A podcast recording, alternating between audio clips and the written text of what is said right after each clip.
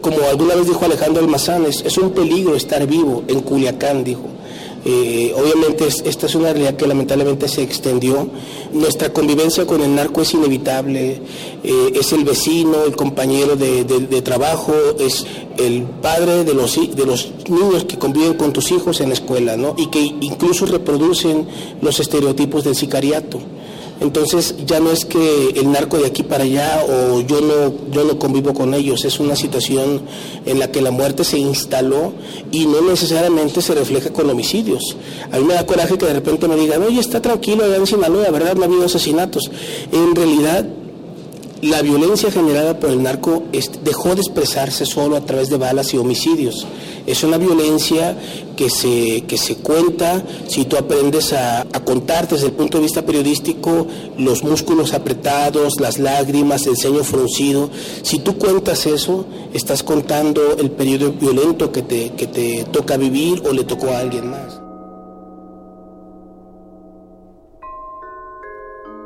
Todos los días llegaba muy puntual a las 7 a.m. Javier Valdés Cárdenas a la mesa 9 del Bistro Miró. Hoy esa mesa estuvo a punto de retirarse del lugar, pero los clientes comenzaron a preguntar por ella. Compraron café y se lo colocaron ahí. Luego otro colocó una flor y así se fue haciendo una ofrenda. La mesa estará así toda la semana. Farid Alexander, 16 de mayo de 2017.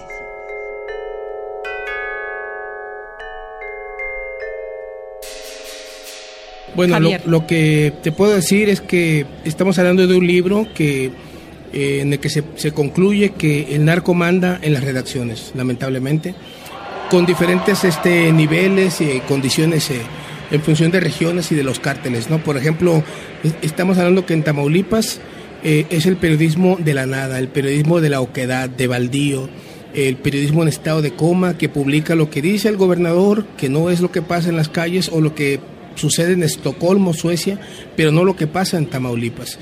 Eh, Veracruz, con toda la represión, eh, los asesinatos, las amenazas, las desapariciones de periodistas, es un periodismo de resistencia que sobrevive, que está como atrincherado, ¿no?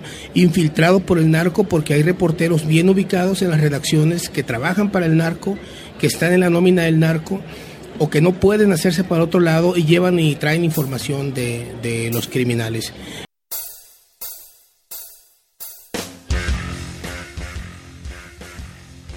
La labor periodística de Javier Valdés no buscaba desenterrar secretos guardados celosamente. No debía meter las manos en asuntos privados. Se trataba de superar el cinismo y decir lo que todos a su alrededor sabían, pero nadie les dejaba hablar. El cerco informativo construido por ese concepto tan extenso y variado en participantes que es el narcotráfico impedía al resto del país, al resto del mundo, enterarse de la agenda pública de Sinaloa. Periodistas de distintas latitudes acudían a él para informarse e informar a sus lectores y escuchas sobre la violencia, la corrupción y un régimen político sin cara tan terrible como cualquier dictadura. En Sinaloa, por ejemplo, el periodismo eh, en una región eh, controlada por el cártel de Sinaloa que nos hace a nosotros pensar en qué parte de la historia no podemos publicar, en pensar en el narco a la hora de escribir nuestros textos, no pensar en el auditorio, en el lector o en el jefe de información, sino en el capo que controla la región, ¿no? Eh, y por supuesto está el tema del asilo, del exilio político de compañeros, por ejemplo el de Alejandro Hernández, que tuvo que irse a Estados Unidos y que ve desde, desde la internet su casa porque él no puede volver a México porque va a ser asesinado. La verdad fue el concepto que determinó los extremos en los que oscilaba su vida. Decir la verdad le otorgó el Premio Sinaloa de Periodismo. En nombre de la verdad, fundó el semanario Río 12, que sin quererlo se ha especializado en noticias sobre narcotráfico. Decir la verdad lo llevó a publicar en La Jornada, Proceso, Gato Pardo, MX y a escribir ocho libros que denunciaban todas las caras que él vio afectadas por el narcotráfico.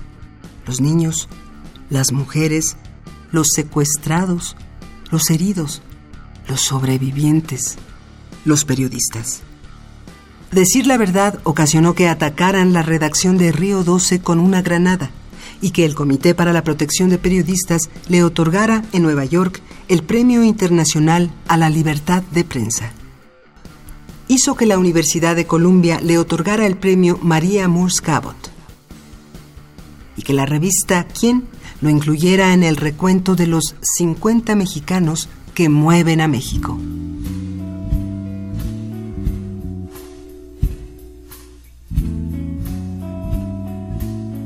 Decir la verdad se contagió para que todos los colaboradores de Río 12 recibieran el premio Pen Club a la excelencia editorial. Incomodó a quienes siempre buscan que la verdad no se sepa, porque hay criminales sin cara, cómplices que no lo aparentan. El 15 de mayo de 2017, Javier Valdés se convirtió en el sexto periodista en ser asesinado en lo que va de este año. Sí, de parte de la sociedad hay una actitud de justificar la muerte, pero de parte de la autoridad que debe investigar, inmediatamente descalifican el trabajo periodístico o de los activistas para enterrar, para que ese caso quede en la impunidad. Ya sabemos que ese es el camino que siguen estos expedientes, estas investigaciones, pero tenemos un gobierno que criminaliza el trabajo periodístico porque además el gobierno está del lado de los narcotraficantes, está sometido al crimen organizado. Autores que el tiempo no borra. Indeleble. Indeleble.